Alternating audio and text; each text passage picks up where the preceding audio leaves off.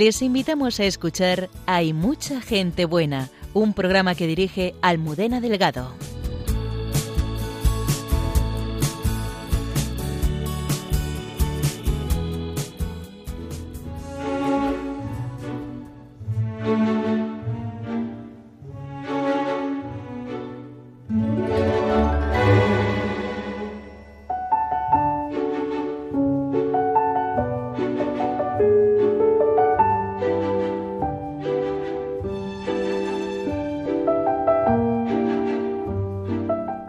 Años 50, en un instituto milanés, descubrió que los jóvenes se habían alejado de la experiencia cristiana y se decidió a proponerles una nueva manera de encontrarse con Jesucristo.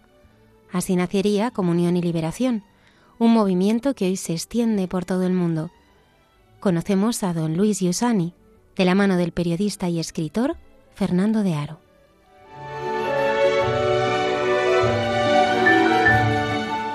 El Padre Miguel Márquez desde Estados Unidos nos ayuda a descubrir el paso de Dios en nuestra vida cotidiana.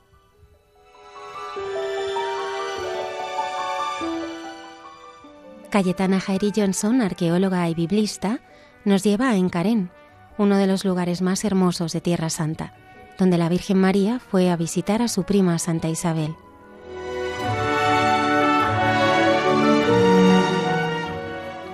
La hermana Carmen Pérez, teresiana y filósofa, reflexiona con José Manuel Palomeque en cómo lo grande del encuentro con Cristo es que siempre se es joven para crecer en ese encuentro.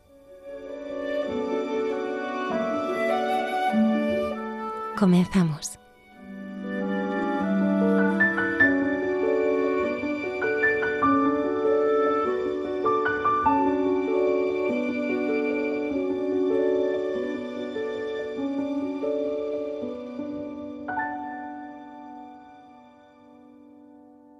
Buenas noches y bienvenidos una madrugada el viernes más a nuestro programa. Me acompaña aquí en el estudio Germán García. Hola, muy buenas noches, Almudena. La hermana Carmen Pérez. Buenas noches. Y José Manuel Palomeque. Muy buenas. Pues la presentación que ha hecho Almudena me parece que nos tiene a todos un poco expectantes.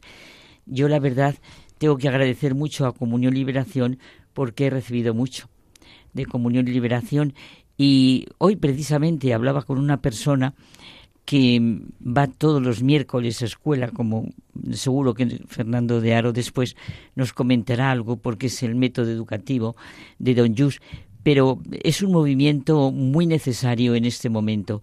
Y luego me ha gustado mucho lo que has presentado del padre Márquez, el pensar que sea en nuestra vida cotidiana como Cayetana, precisamente que acabamos de celebrar la visitación, pues me gusta muchísimo que vayamos a Icarén. Y luego nosotros, pues ese diálogo que vamos a tener entre lo importante que es la actitud en la vida, ¿verdad, José Manuel? Sin duda alguna. Sin actitud no hay aptitud que valga. Nuestros oyentes pueden escribirnos a una dirección de correo electrónico de mucha gente buena arroba radiomaria.es. Y de hecho, mm, algunos de ellos nos escriben unos semanalmente, eh, como por ejemplo pues Aníbal de Salamanca, María Ángeles de Sevilla, José Antonio, Alfonso y María de Madrid, Fernando de Sevilla, Carmen de Santander, a los que agradecemos mucho sus amables correos. También se pueden descargar nuestro programa en los podcasts de la web de Radio María. Y en Spotify. Yo creo que ya es hora de que le demos el paso a la entrevista. Yo la estoy deseando oír del padre Javier Mairata con Fernando de Aro, que nos va a comunicar seguro, porque yo le conozco, una experiencia auténticamente vivida y que nos va a ayudar a todos muchísimo, porque tienen un sentido cristiano de la vida que humaniza y es una maravilla.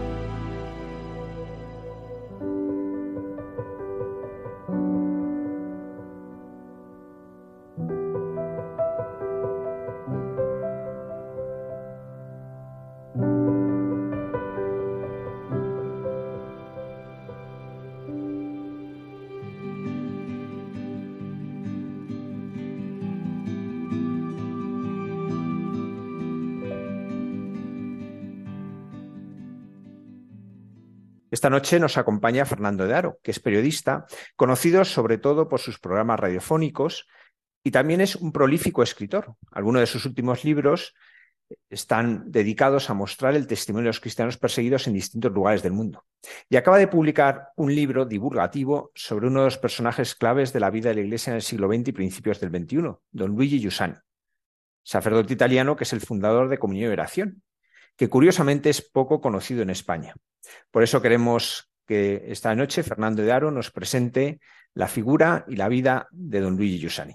Buenas noches, Fernando. Buenas noches, Javier. Encantado de estar en este programa. ¿Por qué es tan poco conocido don Luigi en España, cosa que no sucede con el movimiento Comunión y Liberación? Bueno, eh, es una figura que mm, eh, los españoles eh, hemos conocido poco. el movimiento de Comunión y Liberación es pequeñito en España y, bueno, no ha habido ocasión quizá de que muchos puedan tener contacto con, su vida y con su obra. Él, viajó mucho a España, sobre todo en los años 80, porque se creó una pequeña comunidad del movimiento. Yo tuve eh, ocasión de conocerle eh, personalmente, pero me parece que su figura, y además con motivo del centenario, eh, se va conociendo más en, España. Fernando, como nos decías, tú, tú le conociste. ¿Cómo era en la, cercanía? Antes de meternos en su vida, tú en el trato con él, ¿cómo era? Bueno, pues Yusani era muy apasionado, o sea, muy apasionado y aunque no te conociese, eh, eh, él eh, te trataba como si te, te, hubiera conocido de toda la vida. Yo recuerdo una cena que tuve con él en unos cursos en Ávila inmediatamente te preguntaba por, por eh, tu historia, por lo que estudiabas, por lo que estabas haciendo. Yo recuerdo que eh, aquella, aquella cena o comida, ¿no? Eso no recuerdo que era así comida, cenar, lo que sí recuerdo es que era muy mala. Eh, yo le conté que había puesto en la Universidad de Córdoba, porque yo entonces estaba en la Universidad de Córdoba, había puesto un manifiesto eh, bueno, eh, subrayando la pertinencia que tiene el cristianismo para cualquier persona que quiera vivir con grandeza la vida, ¿no? Entonces, él inmediatamente me pidió aquel manifiesto, estuvimos leyéndolo juntos, luego lo utilizó como material, o sea, era una persona que inmediatamente eh, entraba en contacto contigo que tú, tú, notabas al charlar con él que él estaba abrazando tus preocupaciones, tus intereses, eh, tu humanidad. Eh, y luego, bueno, luego eh, tuve ocasión de seguir tratándolo, sobre todo en intervenciones públicas, ¿no? Y lo que siempre me fascinaba era una pasión, su pasión llena de vibración por, por, por Cristo presente, una cosa realmente sorprendente. O sea, tú cuando eh, eh, oías a Yusani, eh, era evidente que Cristo no era un recuerdo del pasado, no era el objeto de una devoción, era una persona presente en ese momento que determinaba toda su humanidad y eso era fascinante, ¿no? Y luego ya te digo, una atención a la persona que tenía delante, una atención que, bueno, que te dejaba muy marcado, o sea, porque eh, eh, eh, enseguida se involucraba en, en, lo que a ti te interesaba, preguntaba mucho, bueno, ¿y qué haces? ¿Qué no haces? Yo recuerdo que en esa conversación aquella noche, porque nosotros acabábamos, yo pertenecía al movimiento Nueva Tierra y acababa de, todavía no habíamos entrado en Comunión y Liberación, y yo le decía, pues es que Yusani, es que somos muy poquitos, somos unos pocos. Me decía, mira, del número no te preocupes nunca, no te preocupes del número porque eh, esa no es la cuestión, ¿no? O sea que enseguida entrabas en una relación eh, muy fluida, muy... Eh, y, y, luego ya te digo, llena de pasión, ¿no? O sea, de vibración humana. Vamos a su vida y creo que es importante conocer sus orígenes, su familia y cómo eso marca sus intereses eh, que se van a ir descubriendo y desvelando en el futuro. Bueno, su familia realmente eh, le, marca muchísimo. Bueno, hay, hay, que tener en cuenta que eh, es, de, es italiano, pero es milanés y de la parte de un pueblecito que se llama Desio. Normalmente los españoles, cuando eh, pensamos en un italiano, pues pensamos en un romano o en un napolitano, o sea, gente bueno, gente del sur, ¿no? Gente del Mediterráneo. En realidad, el, mundo de Milán y el mundo de Desio, de ese pequeño pueblo, es un mundo absolutamente diferente al que nosotros ideamos como mundo italiano. Es un mundo que no es mediterráneo, eh, pertenece mucho más al centro de Europa. Eh, eh, y entonces eso marca la infancia en qué sentido. Bueno, su casa era una casa muy pobre, quiero decir. su padre era tallista, pierde enseguida el empleo. su madre es una tipa fantástica, con una capacidad de trabajo, con una gran devoción y eh, los primeros años le marcan mucho por, por, por dos cosas, ¿no? Eh, primero por, por eh, la seriedad en la vida que le en la que le educa su padre, ¿no? Su padre le dice siempre, pregúntate por las cosas, date razón de las cosas. El padre en ese periodo no va a misa, es socialista, luego tendrá una conversión, y el padre le educa en, en, en, la racionabilidad, en la razón. Pregúntate siempre por todo. Y el padre le educa en una eh, absoluta pasión eh, por la música. O sea, es una obsesión. O sea, es una obsesión de modo y manera que, eh, bueno, esa zona de, de Italia tiene grupos musicales muy importantes en las iglesias y el padre le lleva a rastras de un lado para otro para oír música coral, para oír música polifónica, y eso forma mucho la educación, eh, la sensibilidad de Yusani, que es una sensibilidad muy estética, ¿eh? o sea, marcada por esa pasión eh, musical. Y luego la madre le educa en una, digamos, frescura en la relación con Dios que es muy sorprendente, ¿no? Para, para, para la madre de Yusani, la relación con Dios era casi una cosa eh, eh, semejante a respirar, lo dice el propio don Yusan. O sea, mi madre estaba trabajando en casa y se notaba que estaba en presencia de Dios, ¿no? La mañana en que van juntos a misa a las seis de la mañana y en la que eh, la madre mira el cielo y, dice qué bello es el mundo, qué grande es Dios, ¿no? estas dos afirmaciones absolutamente ligadas, ¿no? Para, que muestran que la realidad es signo, o la realidad es fuente de belleza y eh, eh, esa belleza remite a Dios, eso le marca para toda la vida ese, comentario. Teniendo en su familia una vida muy difícil, ¿eh? o sea, quiere decir. y luego él marcha muy pronto al seminario, al, al, seminario de San Pedro Mártir. Vuelve habitualmente a su casa, su padre muere pronto y luego la relación con su madre es una relación que siempre, en medio de todos los líos, pues siempre le hace tener una memoria clara de Dios. Dice, yo siempre que voy a ver a, mi madre a su casa, eh, eh, es una ayuda porque eh, siempre me remite a la presencia de Dios. ¿no? Por lo cual esos años son muy importantes. Como nos decías, él va con 11 años al seminario, muy pronto, que antes no era tan extraño. ¿Qué sabemos, qué sabemos de su vocación? Sí, él, él de pronto, él conocía varios sacerdotes en su vida, de niño, eh, el, párroco eh, y alguno más. Y la vocación mm, aparece como una idea sencilla, él siempre lo dice, como una idea sencilla de niño que luego va madurando. ¿no? Hay un, él tiene un, profesor que es, que es fascista, ateo, y entonces este profesor le dice, oye, tú vete al seminario que tendrá mucha carrera, ¿no? Eh, y entonces surge, bueno, como surgían en, ese tiempo muchas veces las vocaciones sacerdotales, ¿no? Con una naturalidad y con una espontaneidad eh, eh, que no, al principio no es fruto de una larga observación y análisis y consideración, sino como una idea espontánea. Luego esa vocación que es pues la propia de un niño de esa edad, pues va madurando y se va desarrollando. ¿Qué sabemos de sus años ya como seminarista mayor? Bueno, los años de seminarista mayor son intensísimos y apasionantes, quiero decir. Yusani primero está en un seminario menor, en San Pedro Mártir. Ahí hay un acontecimiento que marca mm, toda su vida.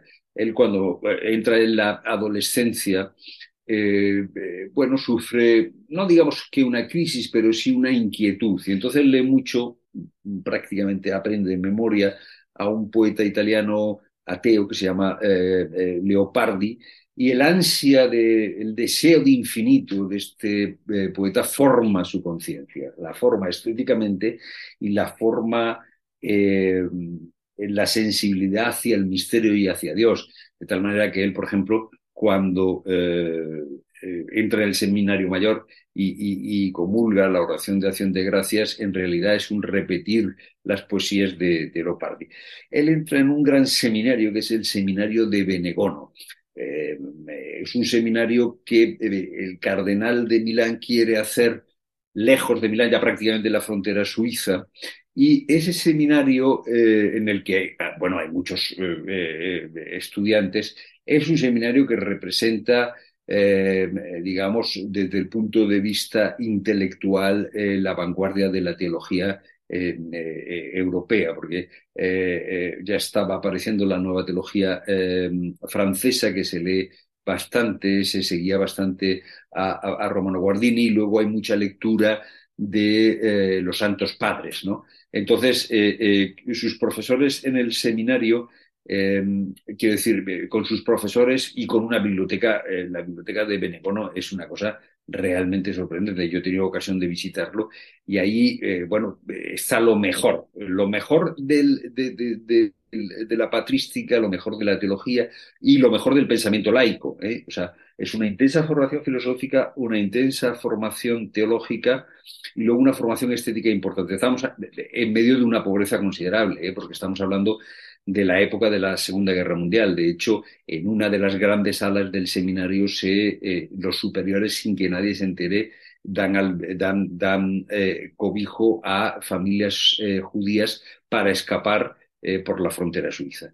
Y junto a esa gran formación, él además vive, digamos, una experiencia de compañía sacerdotal porque crea una pequeña organización que se llama el Studium Christi nosotros queremos, eh, decían sus amigos, estábamos hablando de un chaval, porque antes entraba muy pronto en el seminario mayor, estamos hablando de un chaval de 15 o 16 años, dice, eh, eh, nosotros queremos estudiar siempre a Cristo. Cristo está, y lo funda él, la crea él. O sea, dentro del propio seminario crea una organización que luego el, el, el, rector le pide que la suprima, pero dentro, o sea, la formación y la devoción y la piedad que se le inculca en el seminario no le parecen suficientes y entonces crea una relación con un grupo de amigos. En, en Benegono él eh, eh, vive eh, lo que él llama el gran día, el gran día, que le marcó mm, a partir de ese momento. ¿no? en un momento, en, una clase, el, el, un profesor lee de una cierta manera el prólogo de, San Juan, el verbo se ha hecho carne. Y eh, bueno, este, esta, esta era una lectura de San Juan que se hacía al final de las misas entonces, antes de la reforma litúrgica. Y él la conocía perfectamente, vamos, o sea, que decir, conocía eh, la afirmación del verbo se ha hecho carne y habitó entre nosotros. Pero por la forma en la que la lee el profesor y por la forma en la que él recibe, se da cuenta del significado que tiene eh, que el misterio que ha hecho todas las cosas, que eh, el infinito, el gran enigma que han buscado todos los pueblos, eh, la razón por la que se mueve el mundo, por el que se mueve la historia, esa, esa gran incógnita, esa gran X que está en el horizonte consciente o inconscientemente de todos los hombres, eh, se ha hecho carne, o sea, es compañero, es, es una presencia que eh, está en el mundo. ¿no? Y él dice, a partir de ese momento ningún instante fue banal para mí, porque si el verbo se había hecho carne, eso que a lo que aspiran todos los hombres, eso a lo que eh, buscan todos los hombres, se ha, mm, se ha encarnado. ¿no? Y esta percepción de que eh, Dios es un factor real que eh, eh, ha irrumpido en medio de la historia, determina a partir de ese momento su conciencia. Y él lo dice. O sea, ese momento en el que en el seminario mayor yo comprendo ¿no? lo que significa la presencia de, Cristo encarnado me marca. Luego él es muy, o sea, en, en la regla de vida es muy, muy, muy estricta, quiero decir, pues a una determinada hora, por supuesto, todo el mundo se levanta, todas las horas están muy marcadas, ¿no? los llama a, cada una de las actividades con un, timbre, ¿no? que además sigue sonando ahora eh, eh, en Benegono, y él siempre dice que la obediencia a la regla establecida por el seminario, eh, bueno, es lo más serio que puede hacer, ¿no? O sea, él, es un hombre muy melancólico, es un temperamento melancólico en cierto sentido, y con 16 años, ¿no? Él siente, por ejemplo, una gran nostalgia porque piensa que nunca será como Beethoven, ¿no? Nunca tendrá el, genio de Beethoven. Él, como te digo, es un enamorado de la música, ¿no? Entonces hay noches que se acuesta diciendo, yo no seré nunca como Beethoven. Y ese deseo de ser alguien grande dice, yo no seré nunca como Beethoven, pero la grandeza para mí consiste en la obediencia a la regla y al timbre del seminario, ¿no? Entonces vive con mucha intensidad eh, luego, el seminario de Benegono era un seminario muy abierto al mundo, de tal manera que, por ejemplo, eh, se recibían eh, varias revistas del mundo ortodoxo y él tiene mucho contacto tanto con, el, con la teología ortodoxa como con la teología protestante estadounidense. Luego, vamos a parte de inglés, francés, eh, latín, griego, latín y griego, por supuesto, a esas alturas, pues por ejemplo se estudiaba ruso, ¿no? Y él eh, tiene contacto con todo el mundo eh, ruso, el mundo de, la ortodoxia. Y bueno, son, son años, él siempre lo dice, son años definitivos de una grandísima intensidad que le marcan también para toda la vida. ¿Se ordena y cómo son sus primeros años como sacerdote?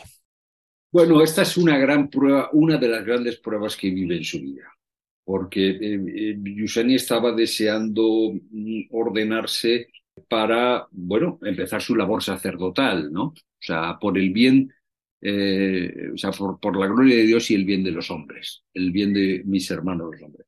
Primero empieza a hacer, digamos, prácticas, es una palabra un poco eh, casi irreverente. Empieza eh, a, ayudar en una parroquia, ayuda en una parroquia, eh, pero enseguida tiene un problema porque se enferma, tiene un problema respiratorio y tiene que irse a un pueblito, pueblito costero, Barigoti, que es un pueblo a la orilla del mar de Liguria, es decir, a, la orilla del Mediterráneo, porque ahí toma digamos, eh, eh, los aires, unos aires más eh, sanos. y ahí pasa mm, pues, pues dos años largos que se le hacen infinitos porque, bueno, tiene que recuperarse, tiene bastante fiebre y él ahí tiene una correspondencia con un amigo suyo,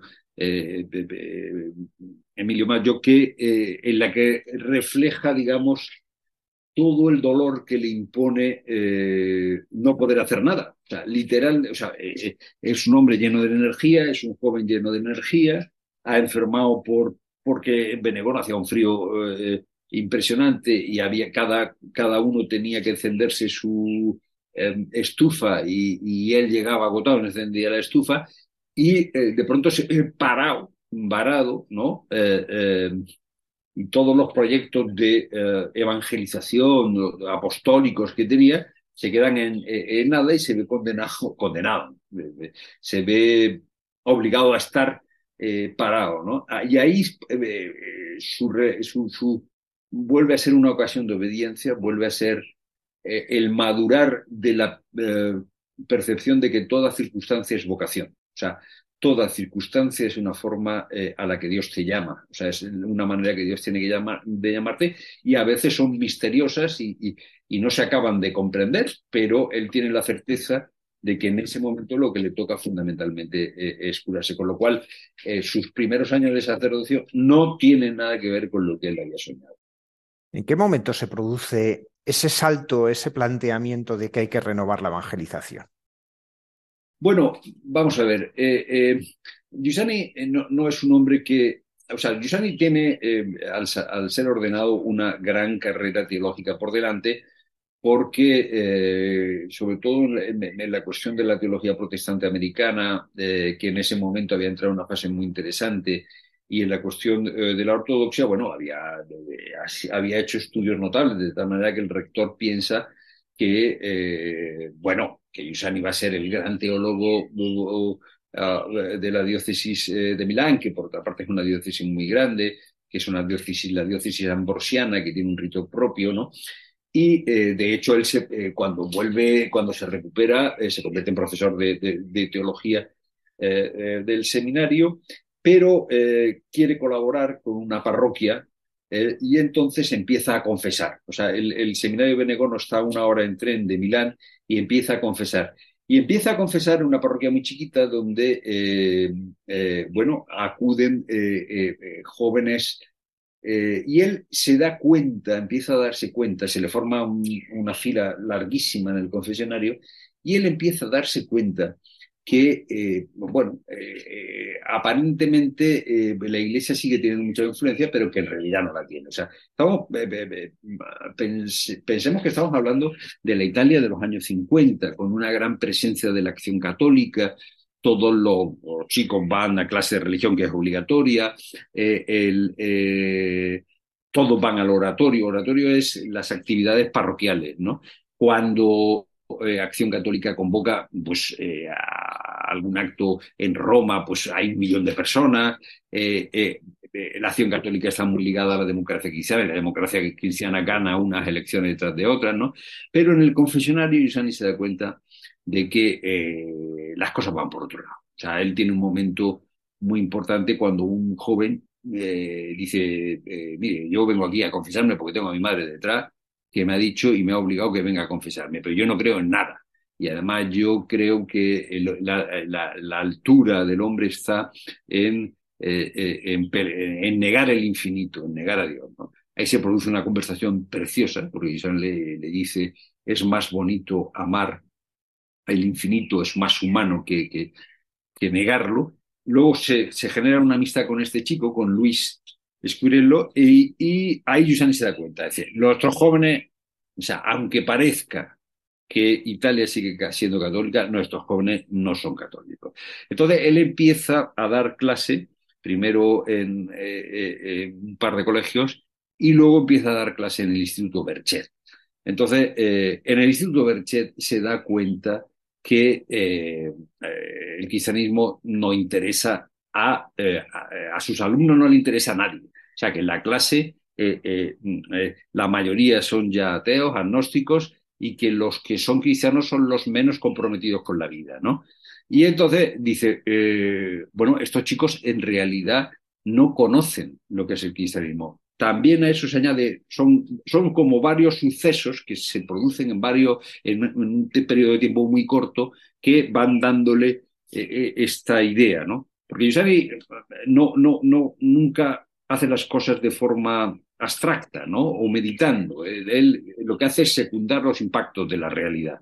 En un viaje en tren a, Rimini, a la otra costa de Italia, pues, se da cuenta que hay unos chavales que hablan muy mal de los curas y de la iglesia, pero que lo hacen por ignorancia, porque no conocen lo que es la fe. Entonces, entre la experiencia del confesionario, la experiencia que tiene en el tren, la experiencia del tren le marca muchísimo. Se queda eh, herido primero, dice, ¿cómo es posible que falte esta estima por la iglesia? Y de pronto se da cuenta que es por ignorancia, porque no han tenido contacto con la fe, porque no la han conocido.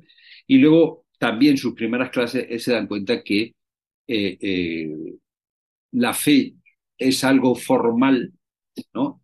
pero que no afecta a la vida.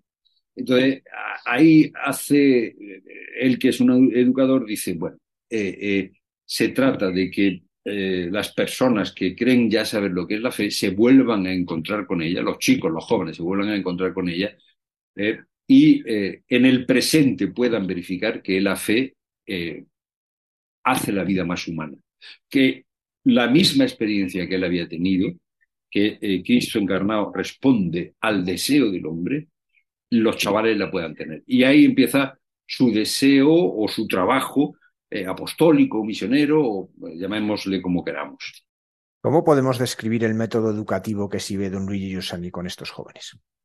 Mira, ahí Giussani cambia muchísimo eh, el método tradicional que en ese momento se producía, porque en ese momento, como también nos pasó en España, eh, eh, se pensaba en Italia que todo consistía en que los chavales aprendieran bien el catecismo, aprendieran bien el catecismo y asumieran, digamos, la moral cristiana, ¿no? Entonces, Giussani se da cuenta que eso no funciona. ¿Por, por, qué? Porque la repetición verbal del anuncio cristiano no llega, o sea, no toca. O sea, se da cuenta de que en muchas ocasiones el cristianismo se ha reducido a una doctrina a nociones eh, y a una ética. Y eso es incapaz de, eh, bueno, de atraer eh, el, afecto y la razón de, los chavales. Entonces, el método Yusani fundamentalmente es subrayar que en la comunión de la Iglesia, o sea, una comunión que no es teórica, sino que es existencial, que está formada por pequeñas comunidades, en la comunión de la Iglesia se experimenta la presencia real de Cristo, la humanidad de Cristo.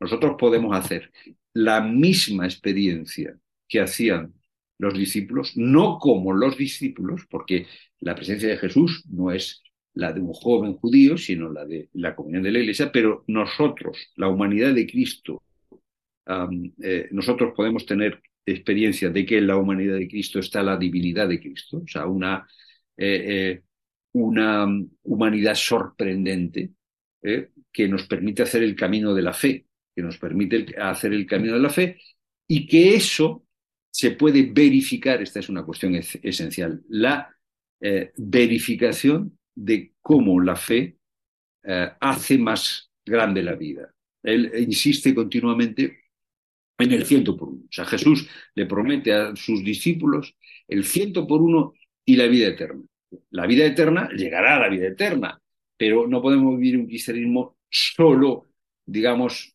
en términos eh, teológicos, escatológicos, sino eh, eh, si el cristianismo es verdadero, yo puedo experimentarlo en el presente con la misma intensidad, de otra manera, pero con la misma intensidad que Juan y Andrés. ¿Y qué es lo que experimentaron Juan y Andrés? Que Jesús como dice el inicio del Evangelio de San Juan, después del prólogo, que Juan y Andrés fueron donde estaba Jesús y le preguntaron, maestro, ¿dónde, ¿dónde vives? Y Jesús le dice, venid y veréis, y en esa relación, en ese escuchar hablar a Jesús, verle moverse, los discípulos Juan y Andrés se quedan eh, imantados, no comprenden todo, pero se quedan imantados. Entonces, este método, ven y verás, ¿no? Ven y verás una vida más intensa, una vida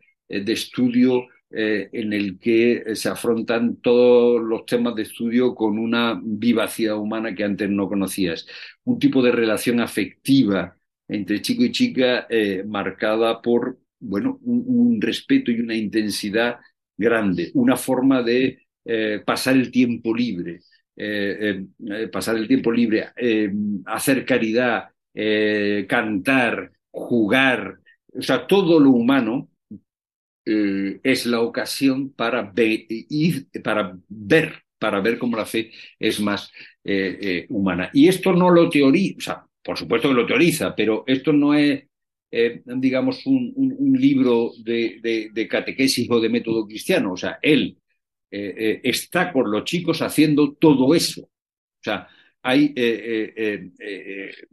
el método consiste en, que, en que los chicos estén acompañados por un adulto que tiene experiencia de la fe, permitiéndole a los chicos verificar, vivir en sus ambientes, no fuera de sus ambientes, eh, cómo el cristianismo responde a, sus intereses, ¿no? Entonces, él es siempre muy provocador, muy desafiante. O sea, entra en clase y le dicen, pero usted qué hace aquí? Si eh, la fe no tiene nada que ver con la razón. Vosotros no tenéis ni idea. O sea, ¿qué es razón? ¿Qué es fe? Y entonces inmediatamente empieza el cuerpo a cuerpo. Fernando, ¿en qué sentido podemos decir que don Luigi se anticipa a la renovación que va a suponer el Concilio Vaticano II? Estamos hablando de unos años anteriores a que comience. Bueno, yo, yo, o sea, él bebe, en sus estudios de autores que luego son eh, muy importantes en el concilio. Eh, por ejemplo, eh, Danielou y toda la teología francesa, ¿no? Pero no, no, no, quiero subrayar el aspecto teológico, que es muy interesante, que es muy interesante porque eh, supone, eh, en cierto modo, la superación de la neoescolástica que se produce luego en el Concilio Vaticano II, pero eh, yo subrayaría varias cosas, ¿no? Por ejemplo, yo creo que en el corazón del concilio está la Lumen Gentium, o sea, una comprensión de la Iglesia como un espacio de comunión, de tal manera que eso ilumina a las gentes. E, esa experiencia está en el movimiento de Yusani desde el principio, o sea, la iglesia como un lugar de comunión donde está presente Cristo que ilumina a, las personas. Luego, eh, la importante, digamos, el importante documento sobre la revelación, la Verbum ¿no? o sea, la revelación del Concilio Vaticano II deja de entenderse como eh, simplemente un, texto, ¿no? Eh, y se subraya que la revelación está presente en, la tradición, es decir, en, eh, em, en, la vida de la Iglesia. O sea, como dice San Agustín, tenemos en nuestras manos los códices y en nuestros ojos la vida, ¿no? Entonces, esta comprensión de la revelación como un hecho presente, ¿no? Es también está implicado también metodológicamente eh, en, en Y luego, eh, eh, digo por, subrayar algunas de las constituciones, el valor de la liturgia, el valor de la liturgia no como algo distante o, o, mistérico, ¿no? sino como la celebración de la fe. Y luego, la, por ejemplo, lo que, digamos, la, eh, la posición del concilio sobre la libertad religiosa, ¿no? Eh, eh, la valoración de la libertad religiosa, que es uno de los documentos fundamentales del concilio, cuando proclama el concilio que a la verdad solo se llega a través de la libertad. Esta es una cuestión esencial metodológicamente en, en Yusani. O sea, no hay acceso a la verdad que no sea a través de la libertad, que es lo propio de la Constitución eh, sobre la libertad religiosa y luego una aceptación muy positiva de la pluralidad, eh, digamos, eh, social.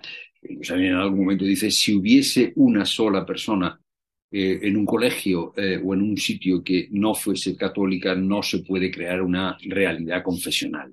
¿no?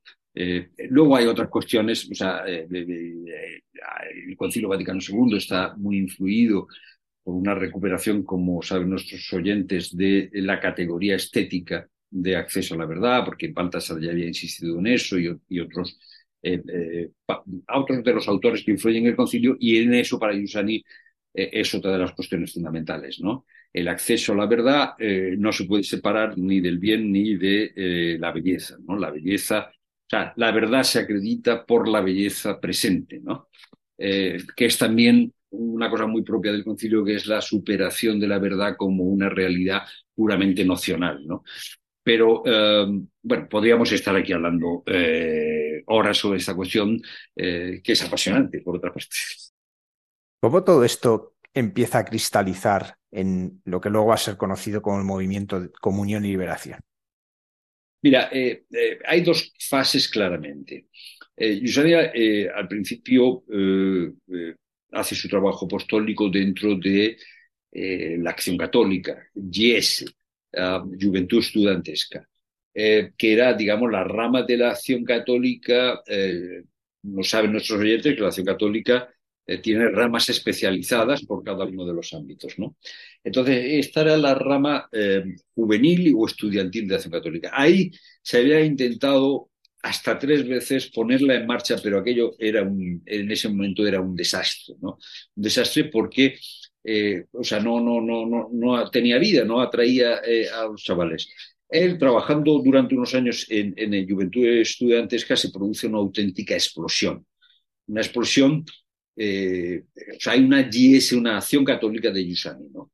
una explosión yo, yo, creo que ahí está su temperamento como educador, o sea, él empieza a organizar unas vacaciones con los chavales y la primera vacación son 20 eh, y la, y la segunda es cuatro meses después eh, son ya 100 y, y, o sea, y ahí tiene mucho que ver su temperamento. Pero luego, eh, fundamentalmente, yo creo que el crecimiento se debe al método un método que, que no es un que en el que la fe no se vive de forma defensiva, en, la que, eh, en que mm, no, no metes a los chicos dentro de unos bastiones y de una fortaleza, sino son los chicos más inteligentes, o sea, más inteligentes, más vibrantes humanamente, que muchos de ellos pues ya estaban en relación con la izquierda o con el fascismo que todavía seguía presente, y, estos chicos descubren en la fe algo apasionante, porque hacen la experiencia según el método que Yuseni eh, estaba eh, creando. Entonces el movimiento crece considerablemente y eh, en el 68 se produce un fenómeno muy curioso y es que eh, eh, buena parte de, estos chavales que estaban en, el instituto y que ya habían pasado a la universidad, pues eh, se suman a la protesta universitaria y muchos de ellos, en esa gran crisis que significó en Europa el 68, pues abandonan la fe. ¿no? Y entonces ahí es cuando empieza propiamente Comunión y Liberación. O sea, el movimiento de Giussani prácticamente desaparece, o sea, quedan 15 o 20 y bueno, 15 20 en cada ciudad eh, de Italia. Y eh, Giussani vuelve a empezar y entonces él se da cuenta de una cosa en ese momento. Hasta ahora su propuesta había incidido mucho en que cada persona tiene que retomar la tradición en la que ha nacido y tiene que darse cuenta si esa tradición le sirve para vivir, la tradición católica en este caso. Y él se da cuenta que en ese momento digamos, la cristiandad ha desaparecido. Es decir, que el cristianismo, que durante tanto tiempo fue una gran eh, catedral teológica, filosófica, estética, está vacía. Entonces, que hay que volver a empezar de nuevo y él dice, bueno, es este momento en el que sería bonito ser doce, como eran doce al principio en Palestina. O sea, se trata de volver a empezar como se empezó en Palestina. ¿no? Y ahí surge de nuevo el movimiento a partir de 1968. ¿De dónde viene un nombre tan provocativo, comunión y liberación? Bueno, pues vamos a ver, eh, proviene del ambiente, o sea, eh, eh, mm, del ambiente que se vive en ese momento. En ese momento se habla mucho de la, de, la liberación, o sea, pues los, los, mayores recordarán, pues, pues, eh, el pensamiento neomarxista de, de Marcuse, eh, eh, los maestros de la sospecha. Entonces, en ese momento el movimiento 68 está muy mm, preocupado por la liberación política y, la liberación sexual, ¿no? Y los chicos, que bueno, ya estaban en la universidad, hacen un panfleto, hacen un panfleto diciendo la liberación que, buscáis, que buscáis, compañeros, está en la comunión de la Iglesia, ¿no? Toda el ansia de liberación a través del sexo, a través de la, de la um, lucha política se encuentra en la Iglesia. Entonces, Giussani ve el panfleto, Comunión y Liberación. Dice, este es nuestro nombre. Esta es nuestra experiencia. Estas dos palabras resumen cuál es nuestra experiencia. Para nosotros es experiencia que esta liberación que desean los que eh, protagonizan el 68 llega a través de la comunión. ¿Cómo llega a España? Tú nos contabas antes alguna cosa porque tú estás en, esos comienzos. Sí, eh, llega a España eh, primero por dos matrimonios. O sea, José Miguel Oriol, su mujer Carmina, Jesús Carrascosa y su mujer Yone. este es un matrimonio que había pertenecido a la OAC muy intensamente y había puesto en marcha una editorial pequeñita que se llamaba Zix, digamos del cristianismo eh, de izquierda eh, que en ese momento eh, existía en España, pero bueno, muy vinculado también a la OAC. todo aquello mm, en los años previos a, a, la transición por ideologización, pues entra muy en crisis, entra muy en crisis y José Miguel Oriol eh, tiene ocasión de conocer a Giussani en, en, Milán, se queda fascinado con él y empiezan una relación personal. una relación personal y ahí se forma primero un pequeño grupo, se crea una editorial que es la eh, Ediciones Encuentro. Entonces, eh, Ediciones Encuentro hace un panfletito para contar qué es la editorial que quiere publicar y una chica de una parroquia en Madrid recoge ese panfleto y se la lleva a un joven sacerdote que hay en su parroquia. Y aquí está, digamos, eh, eh, eh, la otra parte de la historia del movimiento. en el, seminario de, Madrid había un formador que se llamaba Pérez Golfín, Golfín que luego fue obispo de, de, la diócesis de Getafe, que en torno a él se habían agrupado una serie de sacerdotes eh, primero seminaristas y los sacerdotes, bueno, con muchísima inquietud, ah, que habían conocido mm, de cerca la teología, eh, la buena teología del concilio, no del posconcilio, sino del concilio, y cuando ven los títulos dicen, ah, eh, esto a nosotros nos interesa mucho porque son en realidad los autores que queremos publicar, pues de Libac, Baltasar, Danielú, y se conocen se conocen y a partir de ahí empieza una relación entre este grupo de sacerdotes y el primer grupito eh, de comunión y liberación. La historia es larga, eh, eh, es una historia de amistad y en un momento determinado deciden que las dos realidades, una se llamaba Nueva Tierra y otra ya era comunión y liberación, se, unen. Y ahí, bueno, pues el movimiento comienza a crecer y a extenderse por España. Vamos a ver un poco algunas de las líneas de la vida de, de, Luis y uno de sus centros de interés es la belleza, expresada en las artes, nos decías muy especialmente la música. Eh, ¿Cómo esto es parte de la forma de evangelizar y de conocer a Dios en Don Yusani? Bueno, esto es fundamental, quiero decir. Eh, eh, Yusani, ya te he contado antes, ya he contado que la música era esencial en su vida. O sea, la música eh, eh, es la forma de eh, vibrar con el misterio de Dios. O sea, Yusani oye a Chopin, oye a, interpreta, le interpreta, él, no toca el piano, pero uno de sus profesores toca el piano en el seminario y entonces la música para él es esencial. Entonces la música, por ejemplo, forma parte inmediatamente del método educativo de Yusani. Es decir, eh, cualquier encuentro eh, comienza eh, en silencio y escuchando música. El coro, por ejemplo, tiene un papel fundamental, se canta siempre antes de cualquier encuentro, se canta cuando se va de vacaciones. la música se convierte en un elemento pedagógico decisivo. Luego está la cuestión de la literatura. O sea, Yusani es un gran lector eh, y eh, su lectura es siempre eh, una lectura atenta de, bueno, de muchos personajes, de muchos autores que no tienen por qué ser cristianos. Por supuesto, hay algunos autores que para él son una referencia, ¿no? Por ejemplo, Peggy, por ejemplo, Claudel. él, de hecho, lo primero que hace es darle a los chicos libros de este tipo, ¿no? Por ejemplo, la poesía de, de, de de Claudel, de eh, Ada Negri, eh, de autores varios, ¿no?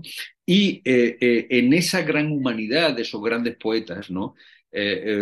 Yusanif educa, digamos, la capacidad de comprender el misterio del hombre, ¿no? O sea, le interesa la literatura porque ayuda a él personalmente y a los chicos a entrar en la profundidad del corazón del hombre. Por ejemplo, los rusos tienen una gran presencia en la educación, Dostoyevsky, ah, eh, por ejemplo, la leyenda del Santo Inquisidor, de los hermanos Karamazov. Eh, el elenco de, eh, las lecturas es muy, muy grande. De hecho, él hace una, colección literaria y, por, ejemplo, esto se traduce también metodológicamente en, en que en el movimiento siempre hay un libro del mes. O sea, eh, eh, se lee al menos un libro al mes, que, muchas veces es novela, es eh, poesía, es... Entonces, también a través de la literatura se crea un, canal educativo. Y luego, bueno, pues es que prácticamente todas las manifestaciones, de hecho, hay casi un sello en la educación de cualquier persona de comunidad y liberación que es una cierta sensibilidad a, toda forma estética. ¿no? Pero fundamentalmente O sea, todo esto es muy relevante, pero no es algo externo a la percepción de la fe, sino que la categoría estética forma parte de la apertura que provoca en la razón la fe. Es decir, eh, el reconocimiento de Jesús presente es posible porque la humanidad de Jesús presente en la Iglesia se documenta por la belleza.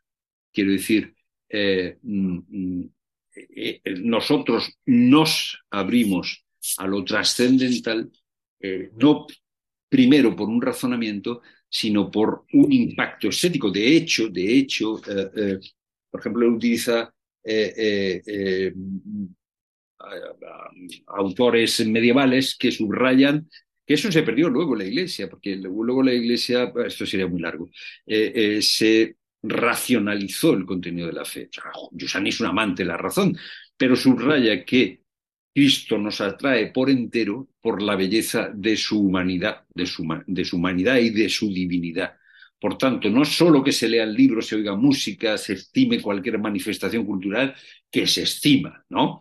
Eh, sino que además la eh, eh, estética, la belleza, forman parte del acto de fe. La belleza es lo que permite que la razón se abra a reconocer lo que dice Jesús de sí mismo. Tan, tan bello es Jesús que me atrae por entero. También don Luigi da mucha eh, importancia la implicación de los laicos en la vida pública y singularmente en la política y entendiendo política, no solamente la política de partidos, sino las asociaciones de padres en los colegios, los gremios, la implicación en las de representantes estudiantiles. Eh, ¿Cuáles son sus grandes enseñanzas en estas cuestiones? Vamos a ver, hay que tener en cuenta que Giussani pertenece al catolicismo italiano. El catolicismo italiano tiene una larga tradición de catolicismo social, de catolicismo político, que no quiere decir catolicismo confesional, porque eh, eh, eh, hay que tener en cuenta que el catolicismo italiano, por ejemplo, es la fuerza, una de las fuerzas que se opone al fascismo. Es decir, primero hay toda esa tradición, que en España a veces nos resulta complicada entenderla porque nosotros pertenecemos a otra tradición social y política, ¿no? O sea, eh, esa es una primera cuestión y Yusani continúa en esa cuestión. Luego, eh, Yusani eh, alienta a los chavales a, vivir la fe de forma integral allí donde están, ¿no? O sea, quiere decir, en el mundo social, en el mundo político, en el mundo sindical, que no quiere decir que no eh, se distinga. Una cosa es la fe y otra cosa es la política, una cosa es la fe y otra es la implicación social. Pero eh, la humanidad nueva que genera el cristianismo está llamada, dice Yusani, a manifestarse en una presencia diferente en todos, en todos los ámbitos de lo humano.